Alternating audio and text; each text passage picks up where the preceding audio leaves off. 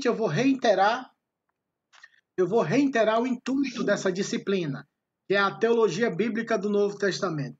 O nosso interesse é apresentar aos irmãos uma visão, um panorama geral de cada teologia, da teologia de cada livro, do grupo, dos grupos é, que se apresentam no Novo Testamento. Nós terminamos os três primeiros evangelhos, Mateus, Marcos e Lucas, que são conhecidos como evangelhos sinópticos, e agora nós vamos aprender um pouco sobre a teologia do evangelho de João. Quando terminarmos, nós vamos analisar, analisar a teologia de Atos dos Apóstolos, das cartas de Paulo, das cartas gerais e do livro do Apocalipse. Então, é, isso sempre será um panorama. Eu tenho a fonte que eu vou passar para vocês depois que terminarmos essa disciplina, os dois livros que eu tenho trabalhado, porque eu pego sempre uma, uma sentença, um resumo daquele capítulo e discorremos. Porque se, eu, se for só para informar, eu colocarei o slide aqui no precisava da aula, era só ler. Mas a gente pega a ideia e discorre a ideia para que os irmãos possam ter uma noção. Então vamos lá. É, nós vamos tratar do Evangelho de João. O Evangelho de João é o quarto evangelho do Novo Testamento. O quarto evangelho é bem diferente dos sinópticos. Quando você, se você já leu os três primeiros evangelhos, Mateus, Marcos e Lucas, você percebe uma harmonia no sentido de é, repetição da, das mesmas parábolas, milagres, situações, claro que com focos diferentes, diferentes, com foco mais numa realidade é, corriqueira, de parábolas, milagres, desempenhos, a morte, a genealogia e entre outras coisas. O Evangelho de João é totalmente diferente, irmãos. Por exemplo, o Evangelho de João já inicia com a, o primeiro versículo, João, capítulo 1, versículo 1. Vamos lá ler todos juntos? Eu quero que alguém leia João 1, 1.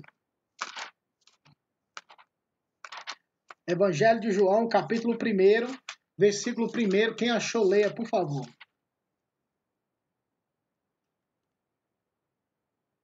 No princípio, aquele que era a palavra já existia. A palavra estava com Deus e a palavra era Deus. Quando vocês. Obrigado, Jonas. Quando vocês leem esse texto, fala no princípio, vocês lembram que passagem? Qual o texto? Mansandra, eu não ouvi. Só vi o dedinho levantado. É, Gênesis 1. Então, boa, boa colocação. Por quê? Porque Jude... João era um judeu. Então, há uma conotação nesse evangelho, como todos os outros, mas a, a, o intuito maior desse evangelho é apresentar Jesus Cristo dentro desse contexto judaico, apresentando ele, fazendo conexões com o Antigo Testamento Claro que todos os outros evangelhos tinham essa mesma realidade, todavia com a ênfase maior. A ênfase do evangelista João é mostrar que Jesus é Deus, que Jesus é o Deus encarnado prometido no Antigo Testamento e que se cumpre no Novo Testamento na época é, de Jesus de, do Novo Testamento. Meus irmãos, os evangelhos sinópticos mencionam somente uma Páscoa, mas em João há pelo menos três Páscoas. É interessante isso. Eu queria que a gente lesse, cada um lê um versículo. Uma pessoa lê João 2,13, outra pessoa lê João capítulo 6, versículo 4, e outra pessoa lê João 13, 1. Enquanto eu vou tomando meu café, eu vou ouvindo vocês. 2,13. Estando próxima a Páscoa dos judeus, saindo Jesus para Jerusalém. Isso é a primeira referência. A segunda agora, 6,4.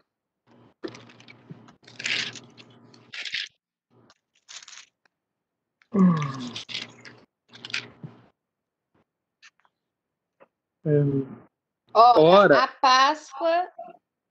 Vai, Dani. Pode ir. Ora, a Páscoa, festa dos judeus, estava próxima. 13 e 1 agora.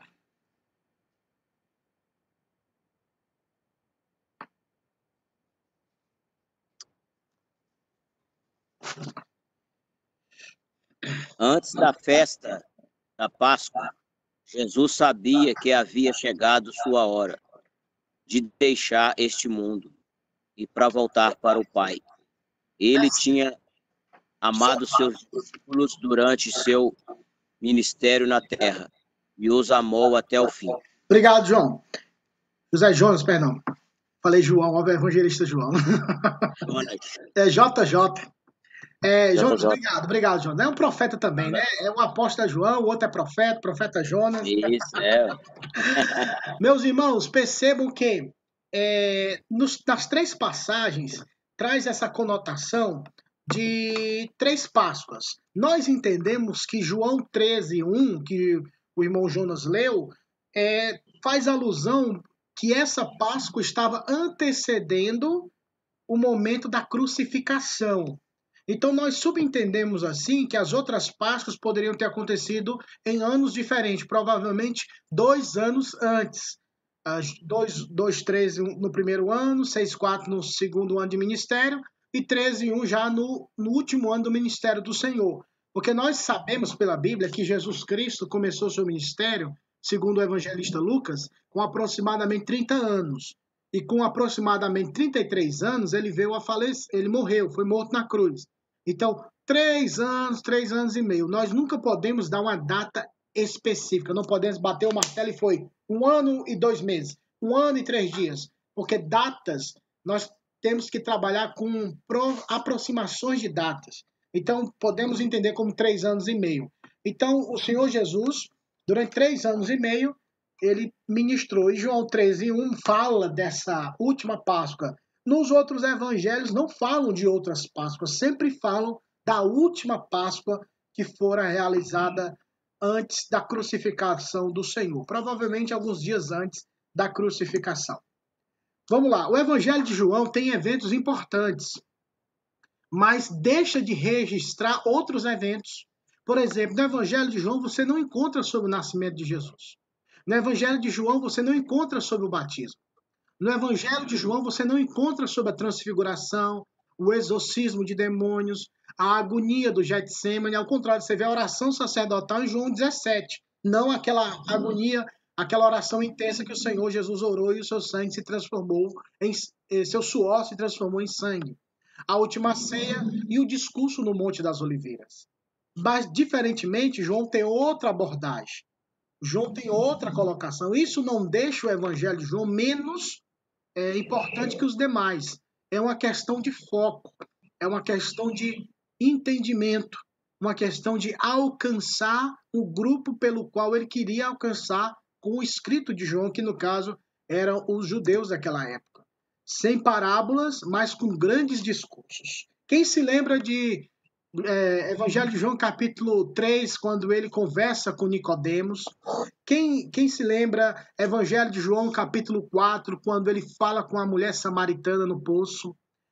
Quem quem não se lembra quando o Senhor Jesus Cristo fala diante da mulher que foi pega em ato de adultério e depois ele começa a explicar para os saduceus, o que, os fariseus e saduceus, que, o que significa ser luz do mundo, que ele era a luz do mundo. O discurso de João capítulo 6, quando ele fala que ele é o pão da vida, quando ele as pessoas suportam o discurso de Jesus, falam, ó, dura essa palavra, como é que ele está dizendo que eu tenho que comer da carne e beber do sangue dele? Alguns discípulos deixaram o Senhor naquele momento, porque eles não entenderam o aspecto é, simbólico de comer da carne e beber do sangue. Eles pensavam que era um literal, literal aquela argumentação.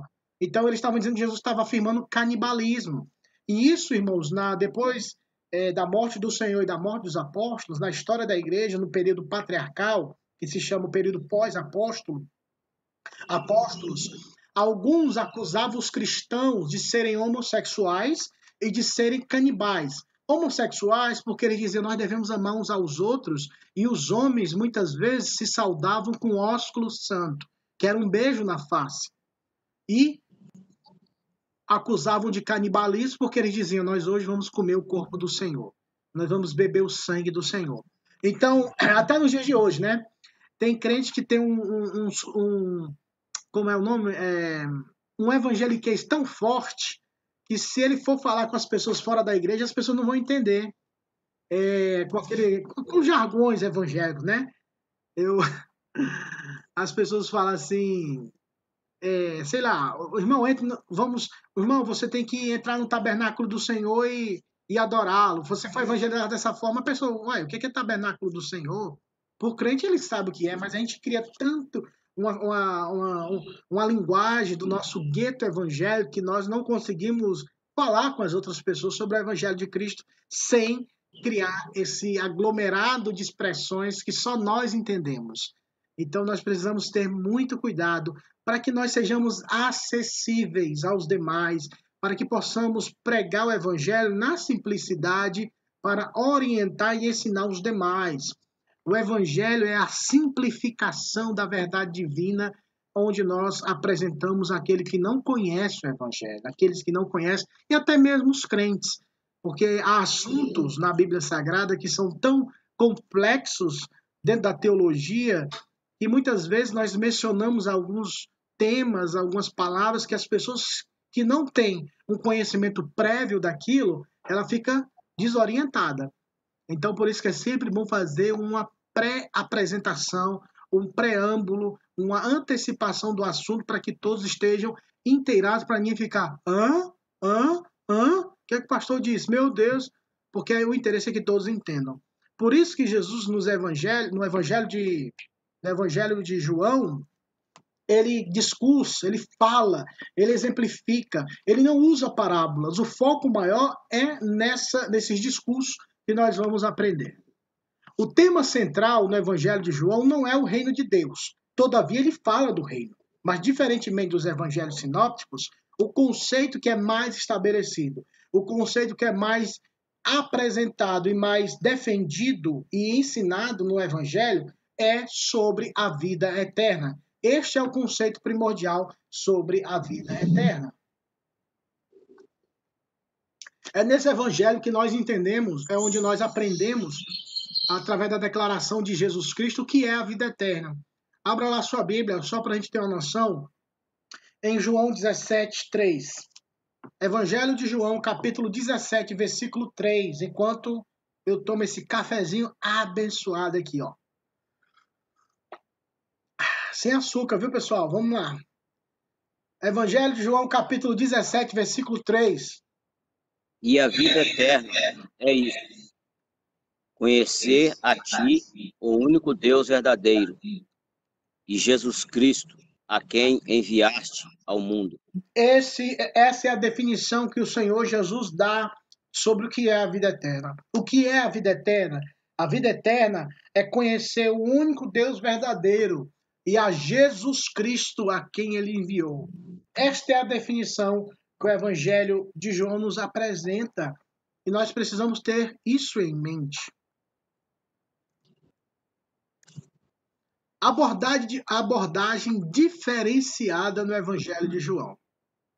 Como eu falei para vocês, a abordagem, o ensinamento, a pegada, o, o jeito da aproximação da mensagem é diferenciado e nós vamos observar isso.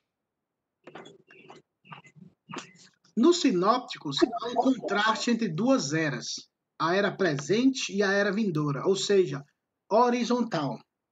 Ou seja, nós ainda não somos, não somos o que haveremos de ser. Que o reino de Deus já chegou, mas ele não chegou na totalidade. Sempre aquela perspectiva que eu falei para vocês do já e o ainda não. É uma perspectiva horizontal. Estamos aqui, mas já chegamos lá, mas ainda não chegamos lá, mas já recebemos aqui.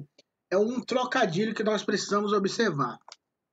Já no Evangelho de João, essa esse contraste não é horizontal, mas vertical.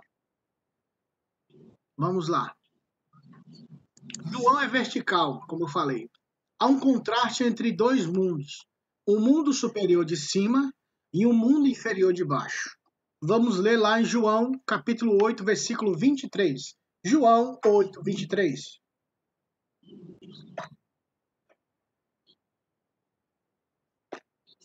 E prosseguiu: Vós sois cá de baixo, eu sou lá de cima. Vós sois desse mundo, eu do mundo não sou. O Senhor Jesus quer mostrar aos seus ouvintes e também àqueles que o interrogaram que há uma diferença muito grande na pessoa de Cristo e na pessoa nos seres humanos. Há um conhecimento elevadíssimo, irmãos, na espiritualidade. E esse conhecimento não é ganho, não é obtido, não é conquistado pela força do braço, nem tampouco pelas atividades religiosas que praticamos. Mas esse conhecimento, ele vem de cima, ele vem do alto, ele vem da pessoa do Espírito Santo de Deus, abrindo o nosso entendimento e o nosso desejo de conhecer a Escritura Sagrada. Por isso, nós precisamos entender que o que vem do alto, o que vem de cima, é aquilo que nos abençoa. Lembram dos Salmos quando diz assim: Ergo, ergo os meus olhos para os montes, de onde me virá o socorro? O meu socorro vem do Senhor que fez os céus e a terra. De fato, os montes eram envolvidos totalmente pela idolatria da, de uma geração que pecou contra o Senhor. Então, ele eleva os olhos para os montes, mas ele vê que não vem o socorro, não vem dos montes, por quê? Porque estão cheios de imagens, ídolos, Baal, entre outros, Astaré, entre a rainha dos céus. E ele olha para cima dos montes, ele olha para os céus, e é dos céus que vem o nosso socorro. O nosso socorro vem do Senhor, que fez os céus e a terra. Então, tudo nessa, tudo na Bíblia, meus irmãos, ela tem uma conexão que quando nós lemos a Bíblia, tipo de capa a capa, eu vou fazer a leitura a corridinha, vou de Gênesis Apocalipse esse ano, vou lendo devagarzinho, mas eu vou ler para ter a ideia do todo. Isso é fantástico, porque você casa, você une as informações que se encontram no Antigo e no Novo e vê a perfeita conexão. Você verá isso, nós veremos isso no capítulo 3 do Evangelho de João, quando o Senhor Jesus conversa com Nicodemos. A gente vai, a gente vai entender um pouco sobre isso mais para frente. Mas entenda isso: o conhecimento vem do alto. Cursos teológicos, escola dominical, entre outros assuntos, são benéficos e acrescentam muito para o nosso conhecimento. Todavia, somente o Espírito Santo de Deus é que tem o poder de revelar Cristo na Escritura. Por isso, quando nós nos aproximarmos da Escritura, meus irmãos, aproximemo-nos da Escritura com um coração humilde, quebrantado. Oremos ao Senhor para que Deus abra nosso entendimento, porque a Bíblia diz que Deus se opõe ao soberbo, mas ao humilde ele dá graça. ênfases, ênfases encontradas no Evangelho de João. Para entendermos essa perspectiva em cima e embaixo, mundo de cima, mundo de baixo, trevas e luz, carne e espírito. Nós vamos fazer uma maratona aqui de leitura. Então, você vai encontrando, você pode ler, só cita onde você encontrou e lê. Sobre trevas e luz, João 1,5, a outra pessoa lê João 8,12 e outra pessoa lê João 12,36. Vamos falar primeiro sobre trevas e luz. A luz resplandece nas trevas, e as trevas não prevaleceram contra ela. Isso é João o quê? João 1,5. 1,5. Agora outra pessoa, João 8,12. De, de novo lhes falava Jesus, dizendo: Eu sou a luz do mundo. Quem me segue não andará nas trevas. Pelo contrário, terá a luz da vida. João 8,12. E agora 12,36.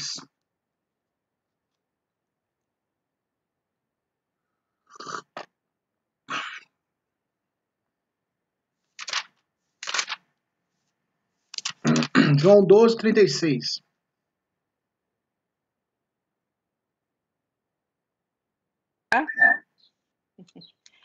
Perguntou-lhe Simão Pedro: Senhor, para onde vais? Respondeu ele: Vou, para onde vou, não podeis seguir agora, mais tarde, porém, me seguirás. 12, acho que não é isso, irmão. 12, 36. Ah, não, desculpa, estou no 13. Enquanto tendes luz, crede na luz, para que vos torneis filho da luz. Jesus, disse Jesus essas coisas e, retirando-se, ocultou-se deles. Meus irmãos, cada contexto que você, cada passagem que vocês leram tem um contexto. Vamos focar no contexto de João 8:12, que foi a Val que leu. Qual é o contexto de João 8:12? O contexto de João 8:12 antecipa o falso entendimento que os líderes de Israel tinham em querer punir, acusar uma mulher que foi pega em ato de adultério. Verdadeiramente, ela foi pega, mas é, ninguém adultera sozinho, na é verdade. Ninguém adultera com a parede, ninguém adultera com poste, nem com sofá. O, se ela adulterou, ela adulterou com macho. E onde é que estava esse macho? não estava lá. Então, o julgamento deles era um julgamento não justo. Isso é o que acontece nos dias de hoje, irmãos. Nós vivemos em um mundo onde a justiça não existe, irmãos. Como deveria ser a plena justiça. Porque nós vivemos num ambiente onde há benefícios, existem apadreamentos. É, a gente está vendo isso principalmente no contexto brasileiro e também no contexto americano, para você ver que não há perfeição em lugar nenhum é, quando uma pessoa faz algo errado, dependendo de onde essa pessoa é, de onde, que grupo ela pertence, ela será punida ou não. Então nós não temos, nós somos pecadores, irmãos. É por isso que nós precisamos sempre estar alertas. E nesse contexto, Jesus fala o quê? Eu sou a luz do mundo. Quem me segue não andará em trevas, mas terá a luz da vida. Os fariseus queriam matar aquela mulher apedrejada. Só que Jesus conhecia o coração dela e viu que verdadeiramente ela estava arrependida. Eu não consigo ver o que tem dentro dos meus irmãos. Eu só consigo observar pelas atitudes. Eu não posso julgar a intimidade, o coração, a mente das pessoas. E até mesmo se eu observar alguma atitude, eu tenho que observar duas, três, quatro, cinco vezes para ver se aquilo é repetitivo. E se for repetitivo, verdadeiramente a pessoa tem aquela prática. Porque eu não posso julgar e condenar uma pessoa por um ato isolado na vida, porque todo mundo é imperfeito. Agora, se uma prática ela é contínua, ela é contínua, de fato essa pessoa precisa de orientação. Mas o contexto de João 8:12 fala desse entendimento de luz. O ser humano está em trevas. O ser humano está morto em pecados, em delitos e pecados. O ser humano não tem inclinação santa, não tem entendimento. No Evangelho de João, quando você encontrar a palavra trevas e luz, luz significa conhecimento, trevas significa pecado, escuridão, falta de entendimento. O que o texto que, que a, a irmã Sandra leu João 12, 36, ele falou que enquanto nós temos a luz, devemos acreditar na luz e nos tornarmos filhos da luz. Ou seja, não é uma luz que acende simplesmente, mas é o entendimento da Escritura. Hoje, a nova era, que é uma seita, uma religião chamada a religião da nova era, é uma seita, onde eles falam muito sobre a luz. Nós precisamos da luz.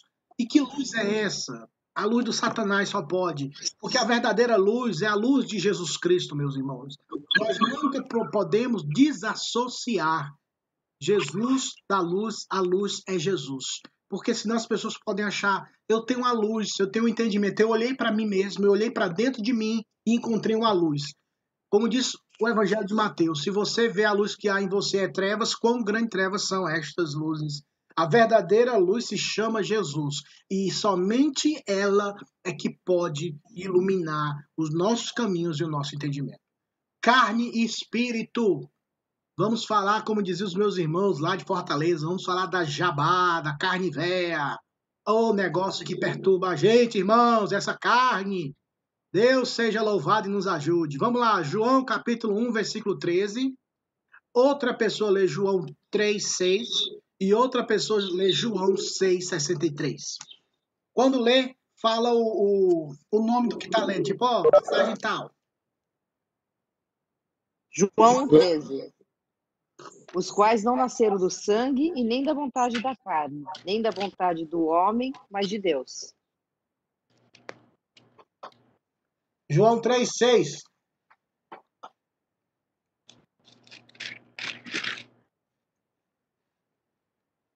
João 3,6. O que é nascido da carne é carne, o que é nascido do espírito é espírito. João 6, 36, 63. Somente o espírito da vida a natureza humana não realiza coisa alguma, e as palavras que eu lhe disse são espírito e vida. Perceba que as palavras do Senhor, como Jonas leu, é espírito e vida, ou seja, o discernimento dela é espiritual. E o texto que foi lido em João 1,13 fala o quê? Que é nascido da carne é carne. Ou seja, a natureza, aqueles que que nasceram de novo, eles não nasceram da carne, mas do espírito.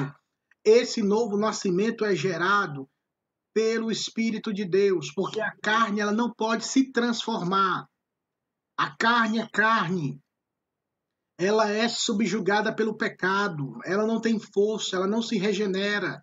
Meus irmãos, é a dura realidade, mas a gente tem que falar isso. Nós estamos morrendo.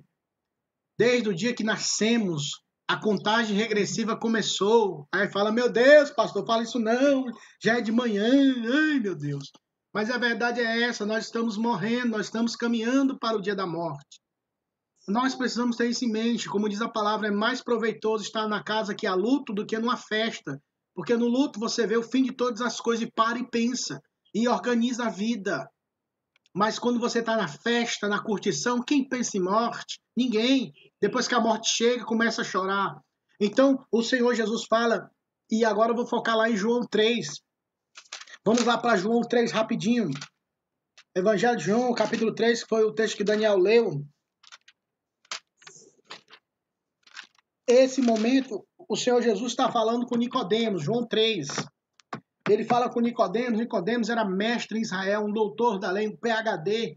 Todavia ele não entendia corretamente o que significava nascer de novo, o que, significa, o que significava, como diz em inglês, be born again, ou seja, nascer de novo. Jesus fala no versículo 3. Quem está comigo, leia, por favor, o versículo 3 de João, capítulo 3. Jesus respondeu: Eu lhe digo a verdade. Quem não nascer de novo não, não verá o reino de Deus. Olha a resposta de Nicodemos, versículo 4. De novo, alguém? Como pode um homem velho nascer de novo? Perguntou Nicodemos. Acaso ele pode voltar ao ventre da mãe e nascer uma segunda vez? Vocês perceberam que a interpretação que Nicodemos deu foi uma interpretação carnal. Não assim, claro que é carnal, pecaminoso, mas carnal no entendimento natural. Qual é o nascimento que ele entendia? O nascimento natural. E ele falou: Eu vou entrar de novo lá e vou nascer de novo. Como é que isso funciona? Jesus o repreende e fala: Nicodemos, tu é mestre em Israel e tu não entende o que eu te falo. Aí Jesus, para trazê-lo próximo do entendimento, ele chama Nicodemos e fala uma palavra no próximo versículo que Nicodemos, por ser mestre, deveria fazer a associação é, João 3,5, alguém lê?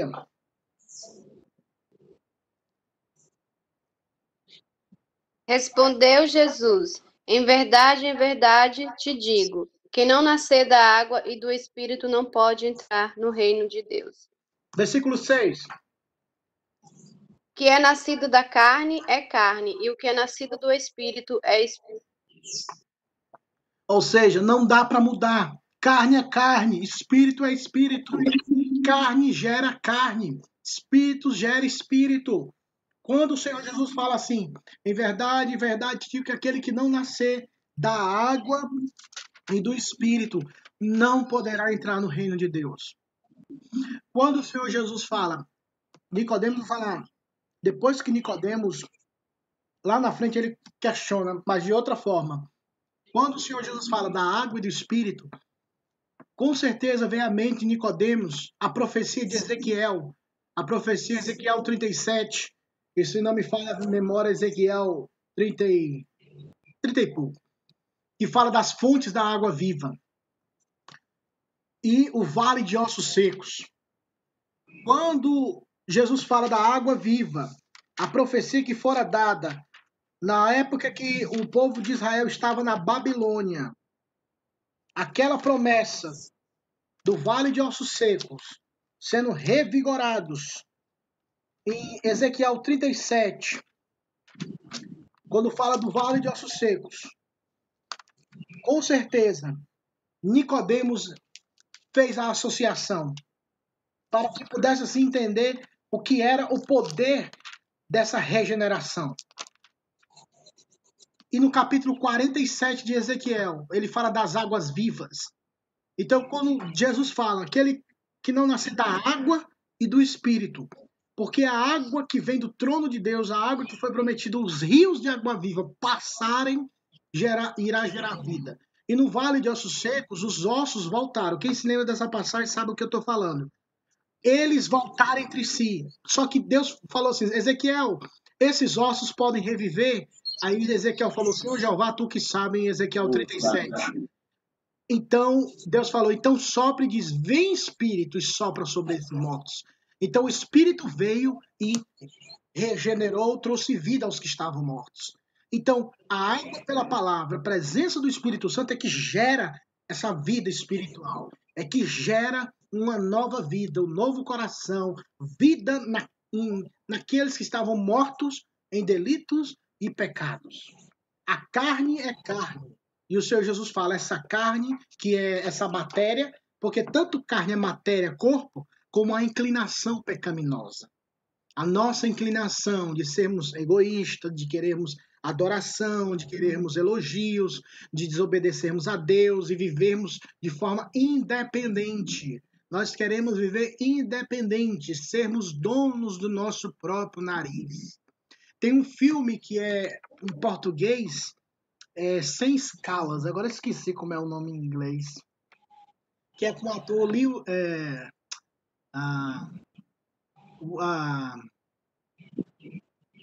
Liam.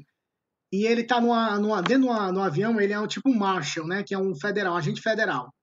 E ele não gosta de avião. E tem uma parte no filme, um filme de ação, muito bom. Ele ele fala assim, não, a mulher percebe que ele tem medo de avião. E a mulher pergunta para ele, por que, que você tem medo? Aí ele fala, porque parece que eu não estou no controle. Aí a mulher fala, e quando é que você está no controle da sua vida? Tipo, na verdade, irmãos, nós não estamos no controle da nossa vida. Você agendou o dia da sua morte? Você agendou o dia de ficar doente? Você agendou o dia que tudo ia dar errado e que tudo ia dar certo? Na sua vida, na minha vida, você já observou isso. Tem dias que fala, hoje vai papocar. Não papocou foi nada. Hoje eu vou arrebentar. Hoje você ficou arrebentado. Hoje eu vou fazer um gol de bicicleta. Você fez foi um gol contra. Pastor, o que, que é papocar? É Ah, é muito novo. É verdade. Desculpa, Daniel. Meu do aqui, meu cearês aqui me empolguei. Papocar é como se fosse explodir. Blow up. Boom.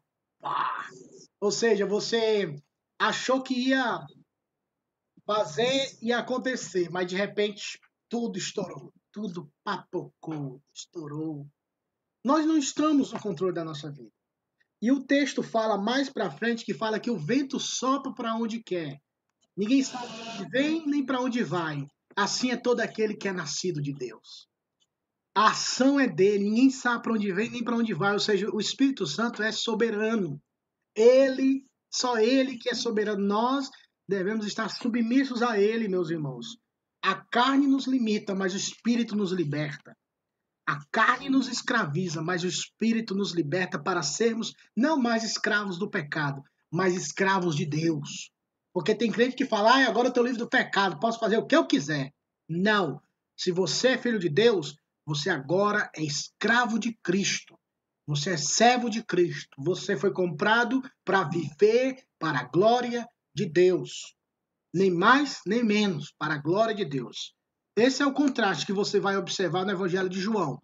Como eu falei, leia os, os 21 capítulos dessa, dessa, dessa, desse Evangelho e você vai ver trevas e luz, carne e espírito em várias passagens. O mundo em João, o cosmos, essa é a palavra grega, tá bom? Aí eu fiz a transliteração, mundo. A gente vai fazer um exercício teológico aqui, tá bom? Vamos fazer um exercício, eu quero que, se possível, todos participem pode designar a ordem criada, tá bom? O mundo significa a ordem criada, céus, terra, estações, entre outras coisas.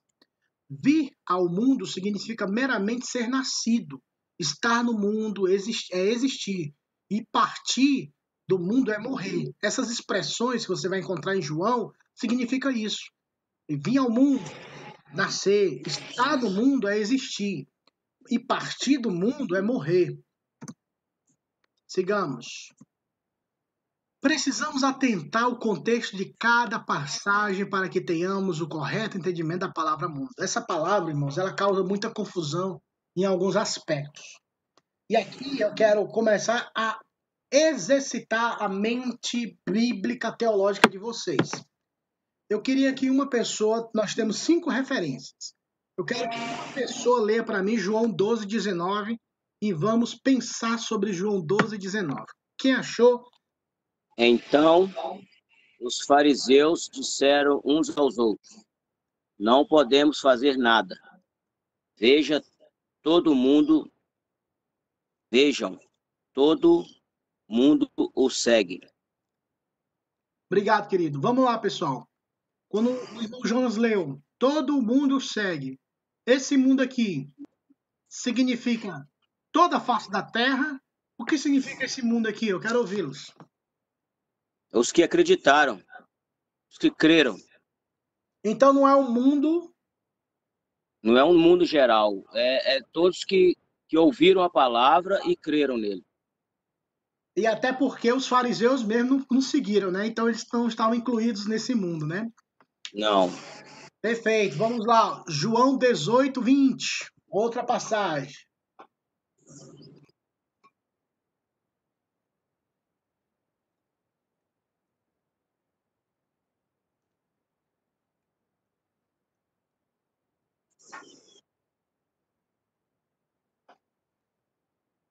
Tá? 18, 20. Declarou-lhes Jesus: Eu tenho falado francamente ao mundo, ensinei continuamente, tanto nas sinagogas como no templo, onde todos os judeus se reúnem e nada disso em, nada disso em oculto. Ele ensinou a todo mundo.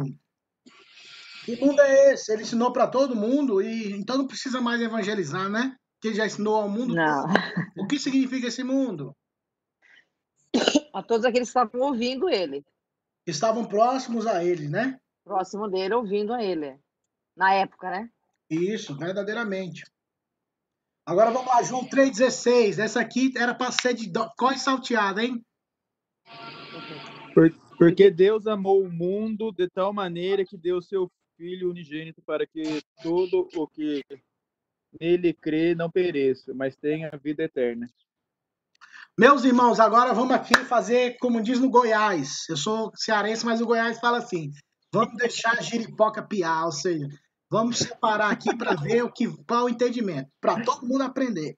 A Bíblia diz que Deus amou o mundo de tal maneira que deu seu filho unigênito.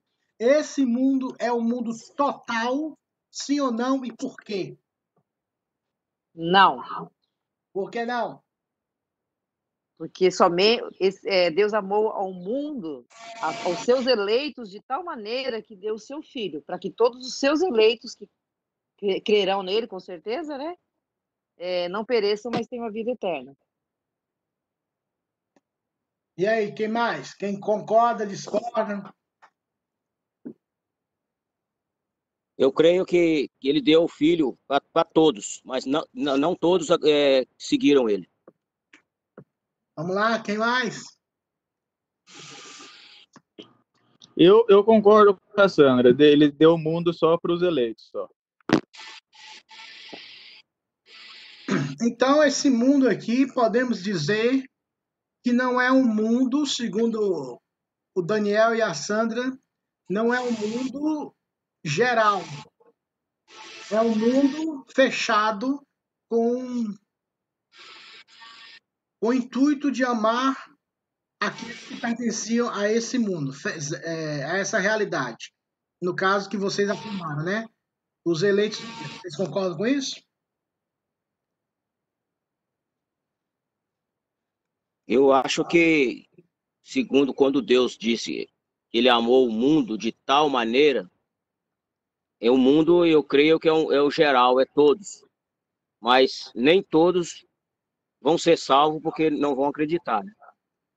Eu acho que ele está falando a, a, questão de tempo, né? Ao mundo, quer dizer, não só para os de hoje, mas a todos aqueles que crerão, ainda lá na frente, ainda mais todo. É que nem se a gente está tá numa festa, eu digo assim, né? Eu convidei todo mundo e todos vieram, né? Se eu convidei todo mundo, todos vieram, não vai caber um mundo na minha casa. Então, todo mundo são todos aqueles que eu chamei, né? Eles vieram. Vamos lá, para ter um entendimento maior. João 17, 25, outra, outra palavra boa para a gente debater aqui. João 17, 25. Pai justo, o mundo não te conheceu, eu, porém, te conheci, e também estes compreenderam que tu me enviaste. Então, parece uma contradição, né? Deus amou o mundo, mas o mundo não o conheceu. Como é que faz essa harmonia aqui, meus irmãos? Como a gente faz esse. Que a Bíblia não se contradiz, né? Quem se contradiz somos nós. Diz, ó, irmão, somos nós. Mas. Aí, aí eu acho como que- harmonizar? aí, pastor, aí eu acho que o mundo ele está querendo dizer as pessoas que, que não creram, né? Eu acho que entra na mesma questão que a Sandroca falou. Ele diz, pai, pai justo, o mundo não te conheceu. Porque só quem vai é, entender e conhecer a Cristo são aqueles que Deus escolheu, são os seus predestinados.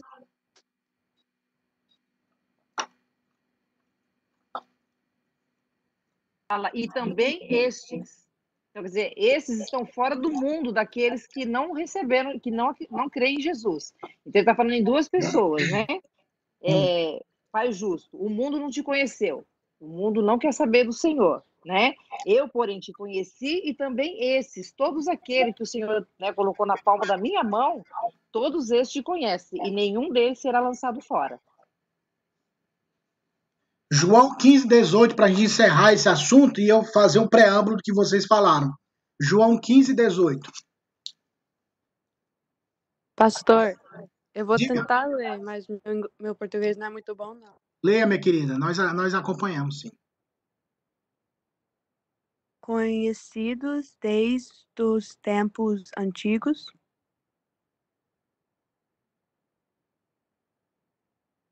é só isso? É 15, 18. João 15, 18. Evangelho de João, capítulo 15, versículo 18.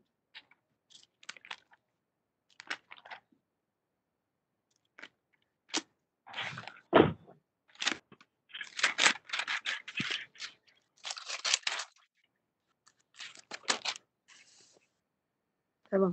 Sei o mundo os odeia, tem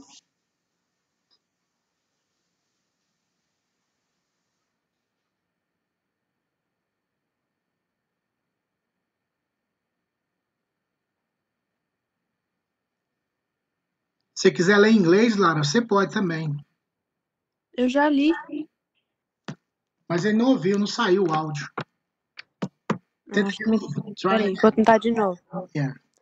Sei o mundo os odia, tem, tem em mente que antes me odiou. Obrigado, Lara. Lara, quando você quiser participar, pode falar, viu? Você é bem-vinda e é Tá. muito bom ouvir sua voz. É só porque eu, eu quero ler, só porque eu não consigo ler em português muito bem. Okay, no problem. If you want to speak in English, it's okay, okay? Don't worry about it. Tá, obrigada. O que a Lara leu fala: se o mundo me odeia vocês, eles têm odiado primeiro a mim. Qual é o interesse? O que eu quero mostrar para vocês é que há várias referências na Bíblia, principalmente no Evangelho de João, que usa a palavra mundo, e nós precisamos entender qual é o significado da palavra mundo dentro de cada contexto. Como já foi citado, o mundo o seguia. Na verdade, o mundo total, todos os habitantes da terra não estavam seguindo o Senhor. Ela fala que o mundo odiou, versículo 18 que a Lara leu. O mundo odiou vocês, mas odiaram primeiro ao Senhor. Não foi o mundo, porque tem pessoas no mundo que amam o Senhor. Então, o meu interesse é que vocês, ao lerem a palavra de Deus, tanto em inglês como em português, tentem entender o contexto, porque a palavra mundo pode significar todos, da, todos os habitantes da Terra, como também todas as culturas envolvidas: raça, povo, língua e nações. Quando fala que todos os povos, as raças, línguas e nações estarão diante do trono de Deus, significa que esse mundo que não está fechado aos judeus, todas as pessoas de outras nações virão ao Senhor. Então, muito cuidado na hora de analisar, sempre leiam o contexto, tentem ler, reler novamente para entender a ideia e o que significa a palavra mundo, entendeu? Porque nem sempre mundo significa todas as pessoas. Tem o um mundo, nesse contexto que a Lara leu, é o mundo daqueles que não foram escolhidos por Deus, aqueles que odeiam o Senhor. De fato, eles odeiam o Senhor. E o outro mundo é o mundo daqueles que amam o Senhor, que querem o Senhor que foram regenerados pelo próprio Deus. Então, sempre que vocês lerem o Evangelho de João, entendam isso. Tentem identificar o significado de cada palavra, significado de mundo em cada contexto. Irmã Sandra. É que nem, por exemplo, quando, quando João fala, né, o mundo jaz no maligno, né? Ele não está falando de pessoas que estão no maligno, está falando de uma, de uma ideia. Então, aí no, caso, o mundo aqui, no, nesse caso de jaz do maligno, seria, no caso, uma mentalidade né, mundana. E ele usa o mundo jaz do maligno. Quer dizer, a mentalidade é mundana, né? a mentalidade é maligna. Boa, boa, boa, boa lembrança, irmã Sandra. Porque mundo ali, que a irmã Sandra falou, é a ideologia, a filosofia, o ritmo desse mundo. Ou seja, esse mundo ele caminha segundo a mentalidade de Satanás uma mentalidade contrária a Deus. Então, esse mundo não tem salvação no sentido de é, pregação. Claro que o Senhor vai transformar esse mundo. Nós estaremos, nós viveremos na terra, que o Senhor, o Senhor criará novos céus e nova terra. Só que essa terra que vivemos hoje, ela vai passar por uma mudança, uma, como se fossem os nossos corpos, uma regeneração, uma imortalidade. O corruptível se revertirá de incorruptibilidade. Mas nós continua, continuaremos com um corpo, mas um corpo glorificado. Nós continuaremos na terra, mas uma terra glorificada, uma terra regenerada, uma terra transformada pelo poder de Deus. Então, para incentivá-los, e eu gostei das colocações, eu gostei de vocês participando, isso que importa, irmãos. Eu quero que vocês progridam, cresçam no temor do Senhor e no conhecimento da Escritura e o entendimento da escritura, porque depois você vai estar na minha posição aqui, ensinando outras pessoas, que esse é o nosso intuito, ensinar vocês para que vocês ensinem outras pessoas no, no futuro breve. Então vamos lá.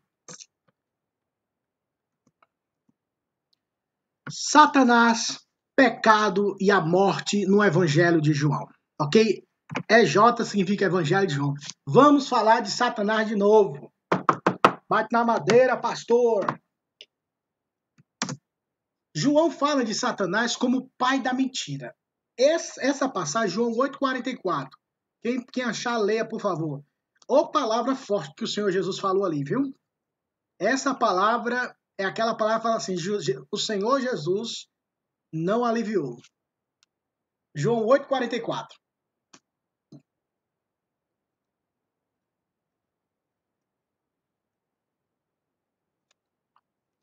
pois são filhos de seu pai, o diabo, diabo, e gostam de fazer as coisas perversas que ele deseja. Ele foi assassino desde o princípio. Sempre odiou a verdade, pois não há verdade alguma nele. Quando ele mente, a gente acorda com o seu caráter, pois é mentiroso e pai da mentira. Olha o que o Senhor Jesus falou, irmãos, que o irmão Jonas leu. Falou, vocês, para os religiosos. Não foi para um macumbeiro, não foi para um. Não foi assim. Uma pessoa. Foi para pessoas que tinham, conheciam um pouco mais do Antigo Testamento, mas viviam uma vida longe de Deus. Uma vida que não amava o Senhor. Eles conheciam sobre, mas não amavam o Senhor. Mas o Senhor fala uma coisa interessante, que Satanás aqui, ele é o pai da mentira, que desde o princípio ele é mentiroso. Por isso que às vezes, quando nós... É, isso não, não acontece mais como antigamente, né? mas antigamente no Brasil, algumas igrejas, elas entrevistavam o demônio e o demônio falava: "Ah, "Eu não gosto dessa igreja. I don't like this church." Eu não gosto dessa igreja. Aí eu ficava pensando comigo: Vem cá, a Bíblia fala que ele é mentiroso e eu vou querer conversa com quem já é mentiroso e mente desde o princípio. E o povo acreditava no que o, que o diabo, se for o diabo, porque para mim era encenação, mas se fosse o diabo, se fosse Satanás, meus irmãos, você ia acreditar no que ele estava falando? Claro que não. Isso é muito para os leigos, mas fazer uma propaganda. Eu me lembro quando a gente não era, a gente não era crente ainda, o Senhor não tinha salvo a minha vida ainda. Eu olhava aquilo, eu me dava um pouco de medo, que eu não sabia, não conhecia nada. Mas quando o Evangelho vem e liberta as nossas vidas e nós conhecemos o Evangelho, nós entendemos isso, irmãos. Que ele veio para nos libertar das ciladas, das mentiras do diabo. E a Bíblia fala que desde o princípio ele pecou, por isso Jesus veio ao mundo para trazer a verdade. João 1,17, vamos lá. Evangelho de João, capítulo 1, versículo 17. Se o diabo trouxe a mentira, olha o que Jesus trouxe. Porque a lei foi dada por intermédio de Moisés e a graça e a verdade vieram por meio de Jesus Cristo. Vocês viram que a graça e a verdade elas vieram por intermédio de Jesus Cristo. Aleluia por isso. E para finalizar a questão do diabo aqui, vamos lá para João 16, 11. Como dizia uma amiga minha, eu não gosto de falar nele, mas vamos aqui terminar logo. João 16, 11. Vamos lá. Do juízo, porque o príncipe desse mundo já está julgado. Ou seja, quem é o príncipe desse mundo? Satanás. Já está julgado. Já foi condenado. O martelo já foi. Já bateu o martelo. Ou seja, culpado. Guilt. Culpado. Ou seja, e ele sabe disso. E ele entendeu isso. Por isso que agora, desesperadamente, ele quer destruir, levar quantas pessoas forem possíveis para estar com ele na, na condenação eterna. Ele não vai estar lá, irmãos, perturbando os outros, como a gente acha que ele vai estar, né? Ele vai estar sofrendo do mesmo jeito. É aquela, aquele sentimento horrível que, que, que diz assim: eu não vou morrer sozinho, vou levar alguém comigo eu não vou sofrer sozinho, vou levar alguém comigo. Esse é um sentimento podre, baixo, que só mesmo Satanás e seus adeptos têm. O pecado tem poder de escravizar. Vamos lá, João 8,34.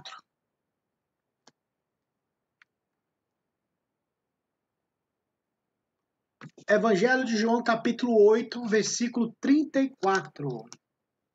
Replicou-lhe Jesus: Em verdade, em verdade vos digo: todo que comete pecado é escravo do pecado. Tá aí.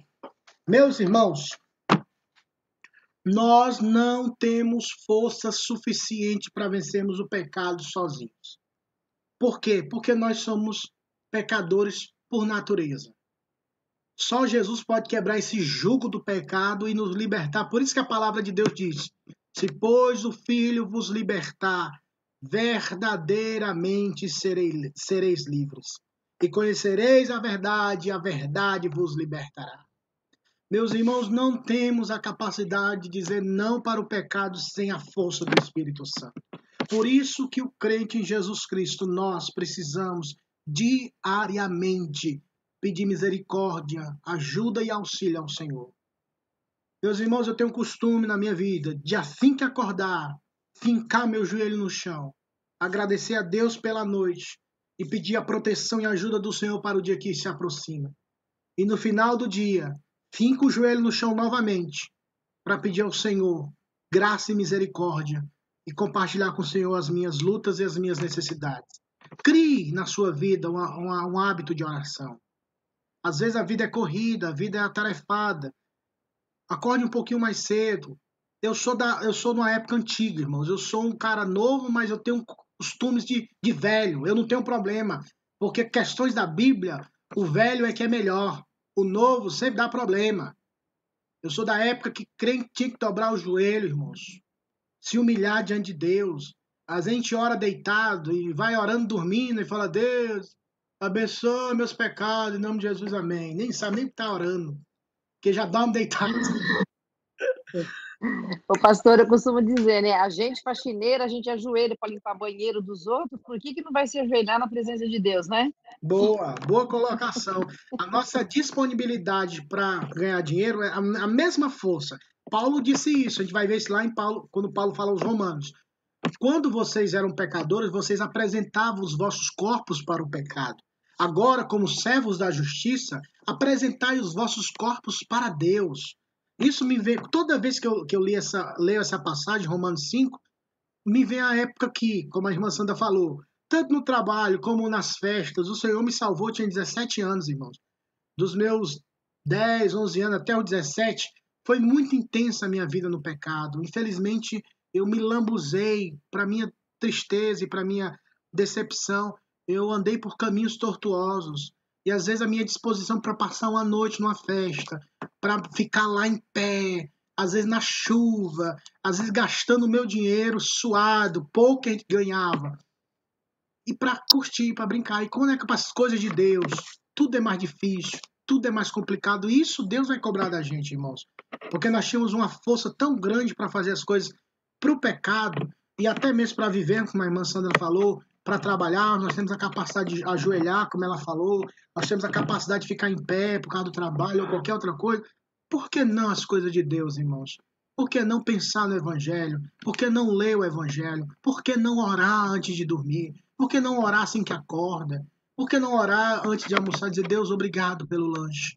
Obrigado pela comida. Sempre colocar Jesus dentro da sua vida. Colocar Jesus em todos os momentos da sua vida. Tá sozinho no carro, sem ninguém chora, grita, desabafa com o Senhor, derrama a sua alma, rasga o seu coração, porque Jesus pode te ajudar, meus irmãos. E ele é fiel para nos proteger e nos guardar. Porque o pecado ele tem esse poder, e só Jesus tem o poder de nos libertar. Vamos seguir em frente? Tem essas outras referências, vocês podem ler depois.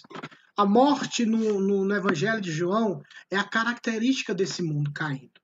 Porém, a vida veio a este mundo, que é Jesus, para aqueles que creem em Jesus possam escapar da morte e entrar para a vida eterna. Vamos encerrar esse texto lendo João 5:24. Por favor, alguém, já vamos encerrar.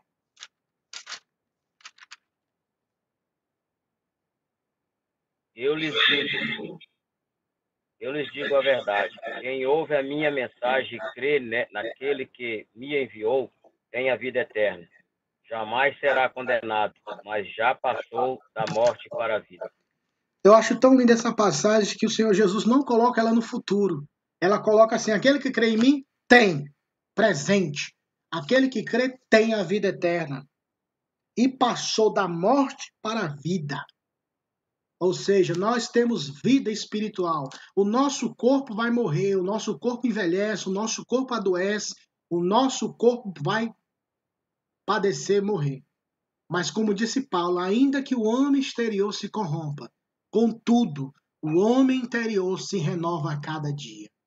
Meus irmãos, como diz em Lamentações de Jeremias, que as misericórdias do Senhor se renovam a cada manhã.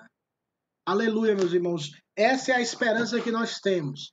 Que a Bíblia Sagrada diz no Evangelho de João que nós passamos da morte para a vida. Olhe para você. Novamente eu vou repetir aquilo que eu já falei em outras aulas. Não olhe para a sua vida de ontem para hoje, porque basicamente você não vê nenhum progresso. Mas olhe para a sua vida quem você era há 10 anos ou há 5 anos. O quanto você evoluiu já. Agora, se você não evoluiu, e você percebeu, o que eu tenho que dizer para você é se converta. Creia em Jesus Cristo. Confesse os seus pecados. Peça a Deus, opere em mim um milagre. Transforma minha vida e o meu coração. Mas se você viu essas mudanças na sua vida durante esses anos, você pode ter a convicção que Deus começou uma obra na sua vida. Que Deus começou, e a Bíblia diz que aquele que começou a boa obra há de aperfeiçoá-la até o dia de Cristo Jesus. Nós temos a vida eterna, irmãos, e nós precisamos usufruir dessa vida eterna. Nós precisamos tomar posse, como disse Paulo ao Timóteo, tomar posse da vida eterna. Nós precisamos tomar posse, isso é no sentido de vivenciar essa verdade.